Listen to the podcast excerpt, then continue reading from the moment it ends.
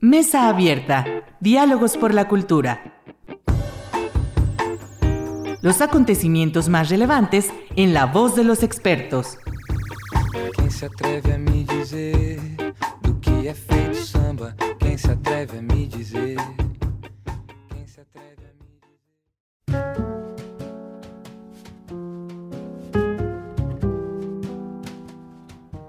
¿Qué tal? Muy buenas noches. Bienvenidos a su programa Mesa Abierta, Diálogos por la Cultura. Soy Irlanda Godina para Radio Universidad Autónoma de Aguascalientes. Y para la sesión de hoy vamos a hablar de educación artística y me da muchísimo gusto recibir en esta noche como invitado al doctor César Zavala. Bienvenido César a este programa. Como me da muchísimo gusto, Irlanda, gracias por la invitación. Buenas noches a todos, a todos los que están por aquí escuchándonos, viéndonos. Y de veras es un gusto regresar, aunque sea desde lo virtual, regresar a mi casa, que es la Universidad Autónoma de Aguascalientes. Así es, César. No, pues al contrario, un, maestro muy querido, eh, en bueno, en general en la universidad, eh, desde luego en el departamento de educación al que, al que tú pertenecías en su momento y al departamento también de arte y gestión cultural en el que estuviste trabajando con nosotras y con nosotros por muchos años y viendo pues las primeras generaciones, César.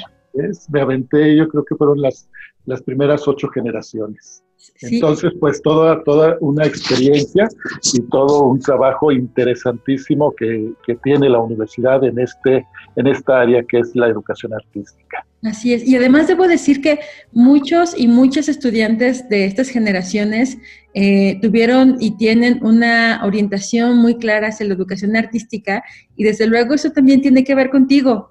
Ah, en, sí, en la claro. forma en que trabajaste con, con, ellas y con ellos, toda tu eh, pedagogía, el involucramiento que tú de manera personal también tienes hacia, la, hacia las artes, pues hacía pues muy amigable, pero además eh, pues muy enriquecedor el proceso de, enseñanza-aprendizaje, pues porque a diferencia de otros profesores que, que, iban de otros departamentos y que había que un poco contextualizarlos en el, en el tema de las artes y la cultura, pues tú ya lo traías, César. Entonces eso favoreció muchísimo a esta empatía y compaginación que tuviste con estas generaciones. Sí, sí, una experiencia súper grandiosa para mí, para mí, mi vida personal. Y yo creo que también así yo le aprendí a los chavos, aprendí muchísimas cosas de arte y cultura. Eh, y yo creo que fue una, una gran oportunidad de poder entender, poder aterrizar todo este, este asunto de la educación artística. Y que bueno, pues lo, lo fuimos descubriendo con los, con los muchachos. Yo creo que más que nada hicimos un equipo de ir reflexionando, trabajando y construyendo.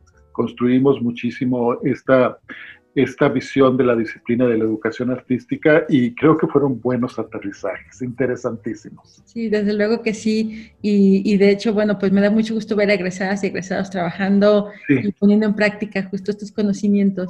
Así es, y que están trabajando en el campo de la educación artística, ya sea en lo eh, en curricular y como en lo extracurricular, que andan en los museos, en todo lo que es servicios educativos, que andan en las escuelas, que andan en las secundarias, y a mí eso me da muchísimo, muchísimo gusto.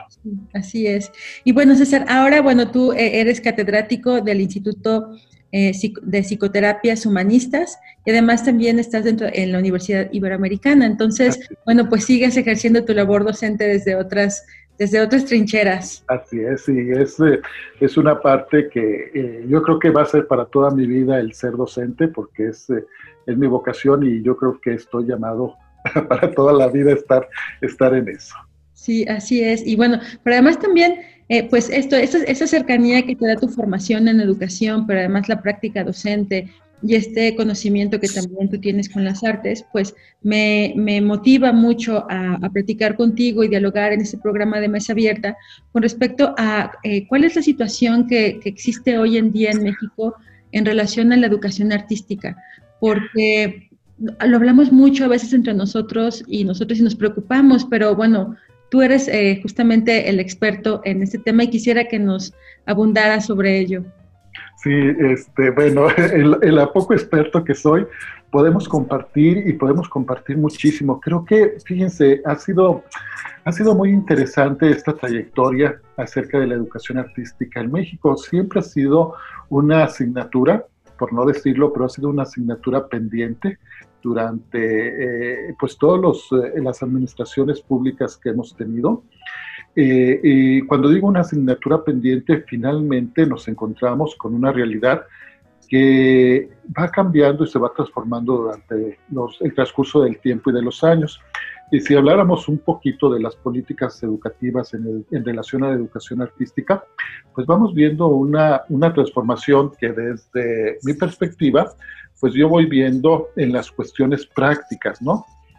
Eh, hay una, una, una, dimensión muy interesante que afortunadamente creo que eh, los creadores, los artistas, los educadores que, que, se enfocan en esto, ha habido un cambio importantísimo. Yo creo que a partir del el inicio del nuevo milenio y sobre todo por todas las políticas de este cambio de visión acerca de lo que era la educación artística. Eh, muy aterrizado en nuestro contexto, la educación artística dejó de ser la materia de manualidades ¿verdad? Y, esta, esta, este cambio de visión tan interesante empezó a tener eh, eh, elementos que tendrían que ver con pues, nuestras leyes, nuestras mismas leyes, ¿no? El artículo tercero que nos habla de eh, el desarrollo armónico de la persona y que incluye estos aspectos también culturales, sociales, psicoemocionales. Y bueno, la misma ley de la educación, la misma, en la ley general de la educación en el artículo séptimo, precisamente nos habla de eh, que la educación o los alumnos tiene el... Eh, tienen el derecho de tener un acercamiento, de que se fomente toda la tecnología, las humanidades, la cultura y las artes, ¿verdad?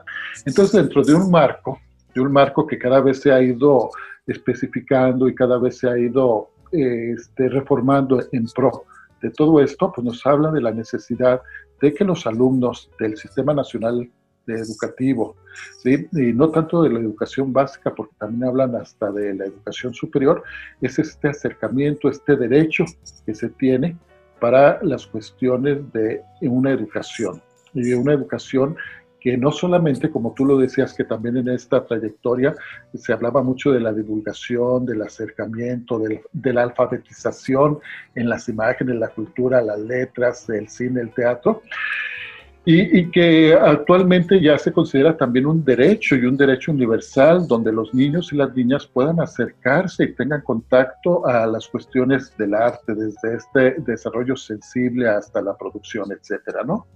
Sin embargo, aunque eh, este marco que se va desarrollando y se va teniendo acerca de esta temática, pues yo he visto una problemática también muy fuerte de que eh, muchos de los proyectos, muchos de eh, eh, muchos de los programas, que a lo mejor hasta podríamos hablar de nivel macro, este, son, son temporales.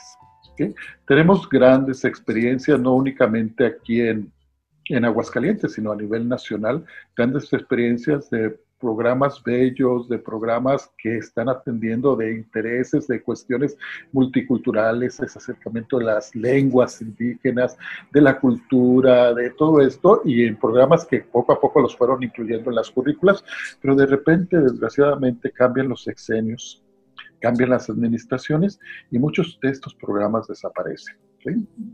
Tenemos la experiencia fabulosa, por ejemplo, aquí en Aguascalientes de ProArte, de ProArte, que en un tiempo de veras dio una respuesta muy interesante acerca de todas estas cuestiones de la educación artística, del acercamiento a las artes de los, de los niños y las niñas. Sí, sí, claro. ¿Y, qué, pero, ¿y qué pasa? Me parece muy interesante lo que, lo que mencionas, porque desde luego eh, este impulso que se les da, se le da desde, desde, los marcos normativos, desde la propia constitución, desde las leyes que derivan eh, de, de, estas reformas, el tránsito que se da hacia la práctica, hacia el estudiante en el aula directamente, pues pareciera que, estos, estos eh, digamos que reformas, ¿no? Se vuelven como, por ahí escuchaba alguna vez, papel mojado, ¿no? Que no llegan a traducirse propiamente en, la, en, la, en la actividad directa, próxima, cercana que tiene el estudiante. Así es, sí, y lo dices muy bien, tenemos un marco normativo muy, muy inclinado al fomento y al desarrollo de las artes de la cultura en todos nuestros alumnos. Y nuestras alumnas, y hay una normatividad interesantísima que también tiene una influencia o, o impacta muchísimo todas las cuestiones internacionales, particularmente de la UNESCO en cultura y en educación. Y, como tú dices, se diluye, desafortunadamente se diluye a la hora de la puesta en práctica, ¿verdad?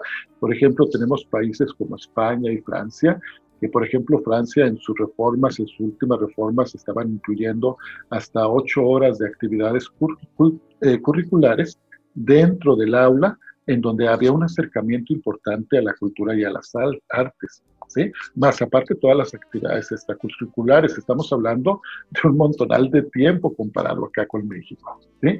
Acá en México eh, pareciera ser que vamos en retroceso, se va diluyendo en algún momento, en dos sexenios pasados, se hablaba muchísimo de aumentar el trabajo en aulas, cuestiones prácticas, acercamientos, se hablaba aproximadamente de dos horas. Actualmente se diluye y se diluye con esta esta reforma que, se planteó y que se planteó con el trabajo de los famosos clubs, que nadie supo cómo se hacían. Y además tenemos otro problema que por ahí también, desde tus planteamientos, ahí se vislumbra de que en algún momento se capacitó, se buscaba la formación de diferentes artistas, de diferentes profesores, para que tuvieras también todos los elementos didácticos y pedagógicos para la impartición o para el trabajo educativo en estas áreas, que desafortunadamente también, desafortunadamente también se ha diluido muchísimo. ¿Dónde está el trabajo de estos profesionales de la educación para favorecer todo este acercamiento a las artes y la Claro, porque ahí implicaría primero formar a los formadores, ¿no? Y, y, y ahí te preguntaría, eh, incluso desde, desde la formación de estos educadores, eh, tú desde luego que tienes pues con un conocimiento muy amplio también desde incluso desde la Escuela Nacional de Pedagogía, bueno, todas estas instituciones que tú conoces y, y, reconoces, ¿qué está pasando en estas instituciones encargadas de formar a los formadores que evidentemente tendrán el contacto con estos niños y con estas niñas, eh, con estos, o esos jóvenes o adolescentes, para que también ellos y ellas puedan tener este acercamiento a las artes y, se vuelva, eh, digamos, eh, cotidiano, ¿no? Porque yo, algo que también me llamaba la atención es, claro, el, arte y la cultura debe insertarse en lo cotidiano y lo cotidiano está en primera instancia en el hogar y después en la escuela, ¿no? Y en algunos casos a veces es más la escuela. Y ahí es estos formadores, cómo llegan formados para que efectivamente también ellos sientan el arte y la cultura como parte de la cotidianidad. esta, es una, esta es una situación bien, bien interesante y es una, una situación sobre todo para los gestores y sobre todo para la gente que está en estas cuestiones administrativas. Y la cuestión de la formación del profesorado es una, una, un asunto que es muy relevante, pero también muy diluido en este, en este asunto. Eh, yo creo que eh, tenemos que partir y que a veces también, fíjense, está, está la cuestión de esto, formar eh, artistas profesores o profesores artistas. ¿sí? Que haya habido una, hemos tenido ahí una cierta discusión en todo esto y es, ¿qué es mejor? Formar un artista o que el artista que ya está formado tenga formación en aspectos pedagógicos o formar un profesor, el profesor común y corriente de, eh, eh, con las ciencias de la educación y después darles estratégicas, didácticas, pedagógicas en cuestión de la educación artística. Este, esta discusión entre estas dos posturas ha sido muy relevante. Porque ha influido o ha impactado en las formas de, en las formas de preparación de los maestros. Hay una tendencia muy fuerte de que sean los artistas los que imparten clase. Hay una tendencia muy fuerte. Y bueno, ¿y qué implica esto? De que este, a veces tenemos este razonamiento y a veces ahí es donde se diluyen muchísimas cosas, porque creemos que el, simplemente el hecho de que yo sea artista plástico, de teatro, de letras, de eh, donde esté yo, en el lenguaje que yo esté, se supone que yo soy capaz de enseñarlo. Y bueno, pues este problema nos pasa también con un montonal de otras ciencias, ¿no? De la tecnología y la ciencia. Y nos hemos encontrado con una problemática de que, y que incluso muchos artistas y muchos artistas muy cercanos, de veras lo creen firmemente, de que si yo soy un buen pintor, soy capaz de enseñarlo. Y yo creo que aquí hay una problemática de formación importante y que a veces no hemos aterrizado a resolver esta situación problemática. Las instancias formadoras, como pueden ser algunas normales, e incluso algunas universidades le han entrado al toro a formar gente eh, especializada en educación artística, eh, son, hay en, México, más no es lo relevante a nivel nacional. No hay una política, no hay una, una estrategia, no hay eh, algo que nos diga, vamos a formar a los profesores desde esta manera. ¿Por qué? Porque yo creo, y hay una tendencia, en, sobre todo en el último sexenio, de esta visión de que la educación o la educación es por el arte, más que para el arte, educación por el arte, en esta visión de un poquito de diluir eh, es que podemos utilizar eh, la cuestión del arte o la cuestión de la música para enseñar matemáticas. Podemos utilizar la cuestión de eh, la enseñanza de la pintura para que el niño aprenda cuestiones de la naturaleza. Y que yo creo que está, está muy padre para los recursos didácticos. El arte como recurso didácticos es fabuloso y nos ayuda muchísimo a cumplir los objetivos. Pero eso es un acercamiento al arte ese es un acercamiento a la cultura. Para mí, desde mi punto de vista, se ha quedado muy corto precisamente por la formación. Esta tendencia de que el maestro de normal que trabaja con, en la escuela primaria, que les ponga a hacer de, eh, música para que se aprendan las tablas de multiplicar, está padre, pero eso no quiere decir que estemos formando a nuestros alumnos en esta sensibilización, en esta crítica, en este acercamiento a lo que podemos llamar la cultura y el arte. ¿Por qué?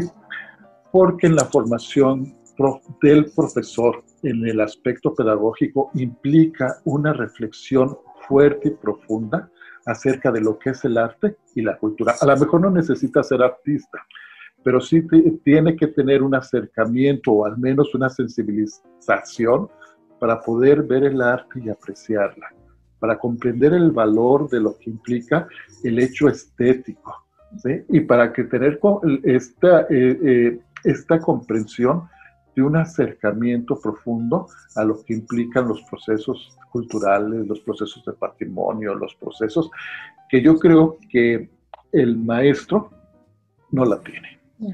Y que el maestro, pues el maestro de, común y corriente, de lo cotidiano, que a lo mejor sí sabe eh, utilizar mucho los recursos didácticos, la música y todo eso, pero le falta esta parte para obtener este acercamiento a lo que llamamos los procesos de veras de cultura y de, y, de sensibilización hacia el arte. Claro. Sí, y que además ahí, ahorita con lo que tú comentas, eh, me, hace pensar en que replantea incluso esta discusión con respecto a la utilidad del arte. Es decir, si, si solo tendríamos que entender al arte, o, o, al menos así se entiende, o hay esta presión incluso desde, desde políticas económicas también, en que todo tendría que tener esta utilidad, ¿no? Y, y, se deja de lado justo estas posibilidades críticas y de autorreflexión y de, pues, en, toda la amplitud que es el concepto de cultura. Eh, y, desde luego, bueno, pues todo lo que implica el arte, si solamente nos limitamos a que el arte sea un medio para llegar a, a un fin y que está, eh, pues, de alguna manera también este, restringiéndolo en todas sus posibilidades y sus capacidades, como hecho artístico y como hecho estético. Así es, exactamente, así exactamente. Yo creo que ahí es en la formación del profesorado, en esta nueva tendencia de que el profesor sea el que imparte las materias de educación artística, para mí es esta, en esta formación le hace falta esta formación. La otra postura del artista que imparte clase, también hay un trabajo muy, muy fuerte en la reflexión pedagógica. Aquí nos iríamos ahora a la otra cara de la moneda, la reflexión eh, pedagógica, la filosofía de la educación, la formación del ser humano. Y bueno, un elemento bien importante que de repente se nos olvida es cómo, cómo aprenden los otros.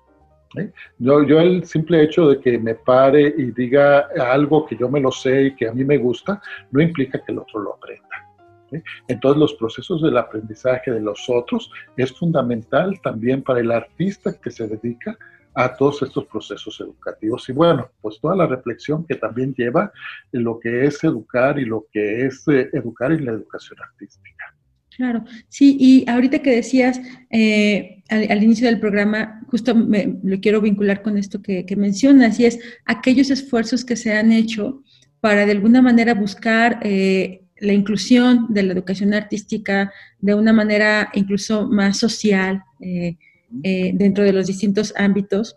Y pienso, mencionabas tu ProArte y también recordé ahorita el Bachillerato de las Artes, que donde están muchos de nuestros egresados y parte del profesorado trabajando, ¿no? Y platicábamos hace un momento también de esta escuela de educación especial, el Centro de Altas Capacidades, que también te comentaba que tuve la oportunidad de visitar esta institución la semana pasada y, me, pues me, me, dejó gratamente sorprendida en el esfuerzo que están haciendo de vincular y ampliar. Y pues tenemos estos casos que desafortunadamente pues son muy pocos, Exacto, comparado con el, digamos, el, todo el sistema educativo, al menos estatal, ¿no? Que se vuelven pequeños oasis, pero pues que, por otro lado, pues finalmente se queda también desprovisto, ¿no? Ante esta política democratizante, que claro, es importante, pero que desafortunadamente no alcanza a, absorber y poner en, énfasis, pues desde luego, estas intenciones que conlleva el arte y la cultura. Así es, así es, y que fíjate que aquí lo detectamos muy bien a nivel estatal y son grandes proyectos. Yo creo que aquí hemos tenido grandes proyectos y grandes eh, iniciativas y, hay cuestiones a la práctica, ¿verdad? Que de repente lo vemos a nivel público, pero finalmente las organizaciones, las instituciones hacen un esfuerzo y hay gente que está muy interesada en poder aterrizar todos estos programas y estas iniciativas. Eh, eh, eh, las iniciativas privadas de veras han hecho aportaciones muy interesantes. Teníamos el proyecto en el sexenio pasado, que también fue un proyecto muy, muy interesante y muy relevante, porque también hacían esta conexión con las cuestiones del arte y también esta, estas visiones nuevas acerca del arte como, como un medio para favorecer los tejidos sociales y todas estas cuestiones de, de los aprendizajes psicosociales, psicoafectivos y hasta incluso como como medio, un medio posible para la salud mental, ha sido uh, un impacto también muy importante que se han introducido en las cuestiones eh, gubernamentales y no gubernamentales. La cuestión de la casa del adolescente, que tenía una perspectiva bien interesante, que a través de las, de las artes iban haciendo este tejido social y todo esto. Perspectivas bien, bien, bien padres en los centros educativos como una, una posibilidad de poder cumplir con nuestro artículo tercero, que es el desarrollo armónico de todas las capacidades de la persona. Yo creo que ahí tiene un papel bien importante lo que es el acercamiento al arte y la cultura. Esto pasa en Aguascalientes, pero no es alejado de la realidad nacional. Este, si ya lo vemos en el sistema nacional educativo, no vemos una, una política clara y, directa, como decíamos hace ratito, en relación de la puesta en práctica. Se ha quedado en los documentos, pero así una política nacional clara y directa de cómo le vamos a hacer, no hay, y menos en estos tiempos y menos en este último año, que bueno, pues coincidió con la nueva administración y todo este rollo, y que tenemos un plan nacional de educación con una reforma muy importante, con una, una perspectiva súper interesante con los famosos ejes y los aprendizajes claves, ¿verdad? Pero que se ha quedado en el papel, Sí, no, y que ojalá que, desde luego, bueno, pues son incluso ya cierres de administración eh, en, el Estado, eh, desde luego, y bueno, pues ojalá que, de, esta voluntad política se, se, pueda ver en pues el trabajo que, que aún queda pendiente y en los siguientes, digamos que responsabilidades eh, de estos funcionarios que, que, lleguen en turno a las dependencias, porque pues siempre es pasar una estafeta y, y, lo que buscarías tú como funcionario público responsable es pasarla siempre de la mejor manera y en retrospectiva pues abonando a esta necesidad que existe y que ahora con lo que mencionas, la pandemia, pues va a agudizar muchísimo y, lo estamos viendo también lo comentábamos hace un momento con respecto a nuestros estudiantes. Así es, y, que, eh, y que esta temática de, del acercamiento al arte, del acercamiento a la cultura, es una temática que yo creo que va a ser muy relevante para afrontar las consecuencias de la pandemia. Yo creo que eh, eh, eh, las escuelas, ojalá las escuelas, las iniciativas privadas, los, la gente que esté interesado en esto pueda acercarse más al arte, porque yo creo que yo creo que va a favorecer muchísimo la resolución de algunas de las temáticas que como consecuencia de la pandemia vamos a tener como sociedad. Entonces, este, la educación artística sigue siendo una asignatura pendiente. La formación del profesorado en educación artística sigue estando en, ciertamente en algo de controversia de cómo vamos a formarlos y sigue siendo también un asunto de reflexión importantísimo. Y todas las alternativas que tenemos en, esta, en este panorama estatal, en este panorama de qué es lo que los alcances que podemos tener desde la educación artística, en y para la educación artística, en la formación, en el acercamiento, en el desarrollo cognitivo de los alumnos y también en el acercamiento y conocimiento de las artes para la formación de los artistas, que también esto es una, una perspectiva muy, muy importante. Claro, sí, como semilleros. Muchísimas gracias, César. Es un gusto, un placer siempre platicar contigo. Se extrañan esas pláticas en los pasillos de, del campus universitario, cuando éramos vecinos este, de edificio. Entonces, pues, te agradezco muchísimo y bueno, pues muchas veces que platicamos con respecto a estos temas, con respecto a la, propia licenciatura en la que estoy y de la cual, bueno, insisto, eh, pues tuvimos la fortuna de que participaras con nosotros. No, a ti César, muchas gracias por, por, este tiempo. Y bueno, pues muchísimas gracias también a quienes nos escuchan a través de Radio Universidad, a quienes nos siguen a través de nuestras redes sociales, Mesa Abierta, Diálogos por la Cultura. Recuerden que también pueden ver este video eh, desde nuestra página en eh, YouTube. Y desde luego, bueno, darle las gracias a Checo Pacheco, quien nos apoya en la edición de este programa. Que tengan muy buenas noches y nos escuchamos la próxima semana. Hasta pronto.